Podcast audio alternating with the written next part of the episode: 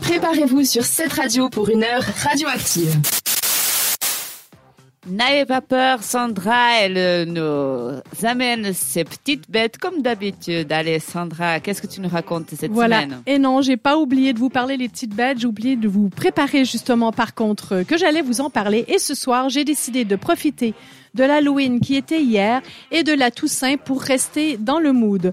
Pourquoi pas? Après tout, il n'y a pas mort d'homme. Ce soir, je vous présente le nécrophore. À votre avis, les filles, de quel type de bestiole s'agit-il? Le Ah. nécrophore. Le- Ah, comment ça se dit en français, le truc vampire euh, Ah, vous voyez pas Iliana, mais elle bat des bras en ce moment. Euh, non, euh, non, une chauve-souris n'est pas un nécrophore. T'as Ah, une idée, Euh, Laura? Euh, mm, Nécrophore. penser à- Necrophoria. Non, je vois pas du tout ce que ça peut être, mais un animal, euh, quelque Ben, chose à voir avec la Ça, mort. ça me fait plaisir parce qu'effectivement, il y a un petit quelque chose avec la mort. Alors, il s'agit en fait d'un insecte qui est long entre 2 à 3 cm, qu'on appelle aussi nécrophage, c'est-à-dire qu'ils se nourrissent de cadavres. Alors, je trouvais que c'était assez approprié pour l'Halloween. Donc, ce qu'ils font, c'est qu'ils enterrent les carcasses de petits vertébrés comme les oiseaux et les rongeurs et ils s'en servent, Laura qui est pouf de rire à côté de moi, et ils s'en servent comme source de nourriture pour leurs larves.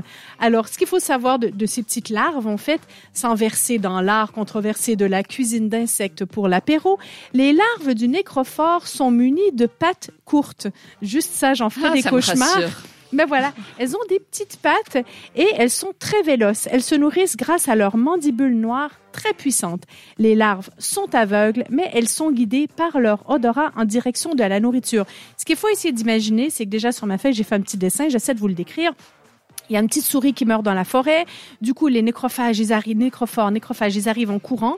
Et là, ce qu'ils font, c'est qu'ils creusent un trou sous le cadavre de la petite souris. Et là, ils vont poser leurs larves. Et les larves, quand elles éclosent, ben, en fait, elles se nourrissent de toute la décomposition de la chair de la petite souris qui est au-dessus.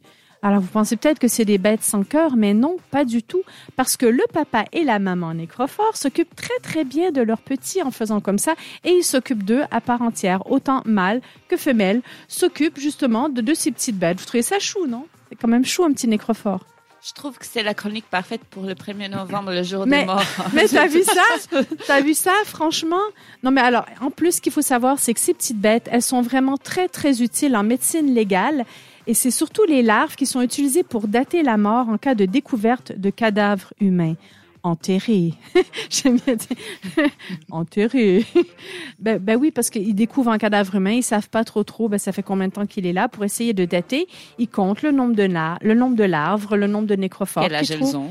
Quel âge elles ont, Oui. exactement. Si elles ont des pattes, combien de petites Mhm. pattes. Ça, Voilà. on voit sur CSI, en fait. Voilà, exactement. C'est ça. Ben, t'as tout compris. J'allais justement citer euh, cette série. Alors voilà.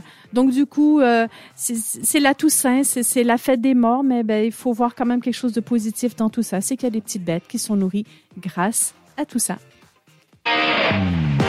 Vous nous avez trouvé active Retrouvez Radioactive en podcast sur cette radio.ch.